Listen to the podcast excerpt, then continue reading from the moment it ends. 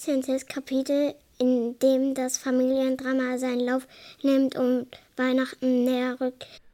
Es dauerte eine ganze Weile, bis Paul seine Enttäuschung abgeschüttelt hatte. Er schaffte das mit Hilfe einer Rostbratwurst, die vom besten Würstchenbrater der Stadt stammte. Das sollte Mama mal sehen, dachte er grimmig, den Mund voller Wurst und Senf, und beschloss dann, noch kurz nach einem Geschenk für seine Eltern zu suchen. Er fand eine sehr eindrucksvoll aussehende Doppel-CD von Miles Davis, die ein Sonderangebot war. Als er nach Hause kam, war noch niemand da, und er streckte sich auf dem Sofa aus, um in Ruhe die Sportschau zu gucken. Da hörte er, wie das Telefon zweimal klingelte und der Anrufbeantworter ansprang. Eine zögerliche Stimme sagte Ja, hallo, Nina, hier ist Lena. Ich wollte wissen, also ich finde es doch sehr einsam an Weihnachten, so nur zu dritt und vielleicht können wir nicht vielleicht doch zu euch kommen. Na, melde dich mal. Tschüss. Tante Lena war Mamas jüngere Schwester und Mama hatte sich schon immer für sie verantwortlich gefühlt. Sie war lustig und konnte großartige Blumensträuße binden, aber sie kam grundsätzlich zu spät. Und wenn sie etwas mitbringen sollte, vergaß sie stets die Hälfte. Ihr Mann fand diese Eigenschaften charmant, ihre Freunde und ihre Schwestern waren im Urteil etwas härter. Ich frage mich wirklich, wie sie den Alltag bewältigt, hatte Mama einmal zu Papa gesagt, als Lena in ihrer Susigkeit mal wieder alles durcheinander gebracht hatte. Heiner bewältigt den Alltag, hatte Papa geantwortet. Lenas Mann Heiner war reizend, was man wiederum von ihrem gemeinsamen Sohn Florian nur bedingt sagen konnte. Florian war vier und so niedlich, wie vierjährige Kinder eben sind. Leider hatte ihm noch nie jemand gesagt, dass sich nicht die ganze Welt um ihn drehte. Das machte das Zusammensein mit ihm etwas anstrengend. Wenn Florian etwas nicht bekam, begann er laut zu schreien. Dann blickte Lena seufzend in die Runde und sagte: Tja, so ist er eben. Paul meinte immer, einen gewissen Stolz mitschwingen zu hören. Besonders eindrucksvoll war Florians Auftritt beim letzten Adventscafé seiner Oma gewesen. Großmutter hatte eine Lampe mit alten Glaskugeln geschmückt, die wunderbar funkelnd an langen Bändern über dem Esstisch hingen. Florian fand nichts komischer, als immer wieder in die Kugeln zu hauen. Und während alle auf ein klares Wort der Erziehungsberechtigten warteten, fragte Heiner sanft: Sind euch die Kugeln irgendwie wichtig? Oma warf ihm einen vernichtenden Blick zu, packte Florians Hand und sagte sehr laut und deutlich: Die Kugeln gehen kaputt davon, und du hörst jetzt bitte sofort damit auf. Überflüssig zu sagen, dass der Nachmittag ein unschönes Ende nahm. Weniger wegen Florian, der in einer Ecke verschwunden war und dort in aller Ruhe spielte, sondern wegen Tante Lena, die Großmutter einen reaktionär autoritären Erziehungsstil vorwarf. Besser eine autoritären als gar keine, sagte Großmutter, woraufhin Familie Lena sich verabschiedete. Florian war einer der Gründe, warum Paul sich Weihnachten alleine eigentlich sehr schön vorstellen konnte. Da er aber wusste, dass Mama Tante Lena immer nachgab, beschloss er, zu drastischen Maßnahmen zu greifen. Er löschte die Nachricht. Wenn Mama nicht zurückrief, so hoffte er, wäre Lena so beleidigt, dass sich der Weihnachtsbesuch erledigte. Leider hatte er ihre Hartnäckigkeit unterschätzt. Sie saßen gerade beim Abendessen, als das Telefon klingelte. Ich gehe schon, rief Paul, der einen Anruf von Emil erwartete. Aber es war Lena. Hallo Paul, wie geht's? Sagte sie. Gut, entgegnete Paul. Könntest du mir mal deine Mutter geben? Geht gerade nicht. Wir essen, sagte er. Dann soll sie mich zurückrufen. Okay. Okay, sagt Paul, legte auf und ging an den Tisch zurück. Wer war das? fragte Mama. Emil, sagte Paul. Er schaffte es noch weitere zwei Tage, Lena abzuwimmeln. Dann wurde sie zickig. Sag mal, Paul, fragte sie ihn, als sie am Montag zum fünften Mal anrief. Will deine Mutter mich vielleicht nicht sprechen? Weiß nicht, sagt Hey Paul. Sie hat viel zu tun. Sag ihr doch bitte, es ist dringend. Und es geht um Weihnachten, sagte Lena.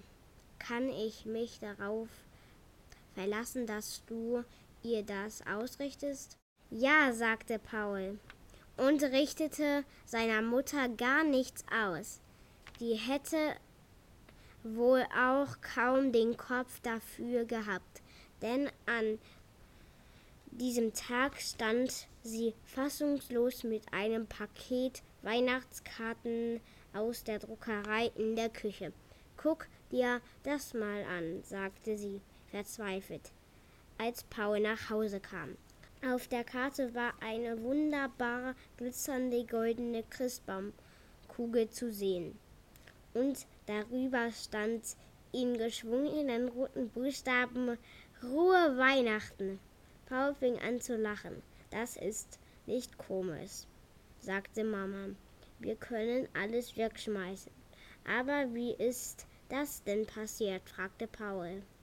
In der Nachtschicht letzte Woche. Irgendwie haben wir es wohl nicht mehr richtig Korrektur gelesen. Sie schweigt einen Moment und dann fing sie an zu lachen. Stellt dir vor, sagte sie kichernd, das Autohaus Arnold hätte das an seine Kunden verschickt. In der Schule herrschte immer noch Aufregung über die Päckchen die mal in der einen, mal in der anderen Klasse auftauchten. Es schien eine Art Volkssport geworden zu sein, Adventsgaben zu verteilen. Ivy erzählt, dass sogar die junge Referendarin mit den langen braunen Locken ein Päckchen im Lehrerzimmer gefunden hatte. Angeblich von Herrn Jakobs, sagte sie. Quatsch, sagte Paul, der unterrichtet Mathe. Bisher schalten meist die hellen Stimmen der Mädchen über den Pausenhof, wenn eine von ihnen ein Geschenk bekommen hatte. Doch an diesem Montag war es Lukas, der unter seinen Tisch griff, um nach der Kunstmappe zu suchen, und ein großes, flaches Päckchen mit einem Tannenbäumen bedruckten Papier hervorzog. Er sah einen Moment ganz verdattert da. Da ist ein Päckchen, sagte er schließlich. Wie wär's denn mal mit Aufmachen? schlug Matze vor und verdrehte die Augen. Lukas öffnete vorsichtig eine Ecke des Päckchens und entnahm ihm ein dickes, glänzendes Heft, auf dessen Vorderseite ein springender Skater abgebildet war. Cool, entfuhr es ihm. Das wollte ich schon die ganze Zeit haben. Dann sah er sich um. Aber wer hat.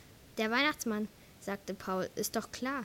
Aber insgeheim beobachtete er Nele, ob sie auch vermutete, dass die Erdbeertrüffel von Lukas kamen und ob sie ihn vielleicht in Wahrheit ganz toll fand und immer nur so tat, als würde sie ihn nicht mögen.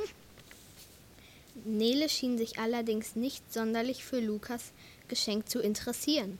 Sie suchte nach ihrem Hausaufgabenheft und fluchte vor sich hin. Dafür stand Efi mit geröteten Wangen vor ihrem Tisch und beobachtete Lukas. Andererseits stand Efi eigentlich ständig mit geröteten Wangen irgendwo herum und betrachtete Lukas. Ob Efi und wer hat Efi den Elch geschenkt? Paul schüttelte den Gedanken ab und warf einen erstaunten Blick auf Frau Barnickel, die mit einem riesigen Karton voller Goldpapier und Engelshaar den Raum betrat. Wir basteln für den Weihnachtsmarkt, verkündete sie frohgemut. Als er am Dienstag nach Hause kam, erwartete seine Mutter ihn mit Gewitterwolken im Gesicht. In der Hand hielt sie einen langstieligen Holzlöffel, mit dem sie bedrohlich herumfuchtelte. Du hast nicht zufälligerweise ein paar Mal mit Lena gesprochen und du hast nicht zufälligerweise ihre Nachrichten auf dem Anrufbeantworter gelöscht? Paul wusste, dass es keinen großen Sinn hatte zu leugnen. Ich will einfach nicht, dass die kommen, sagte er. Wir wollten ganz alleine feiern und Florian nervt. Ja, aber weil du schlauerweise nichts gesagt hast und ich mir nichts überlegen konnte, hat sie mich jetzt echt kalt erwischt, sagte Mama sehr laut. Verdammter Mist.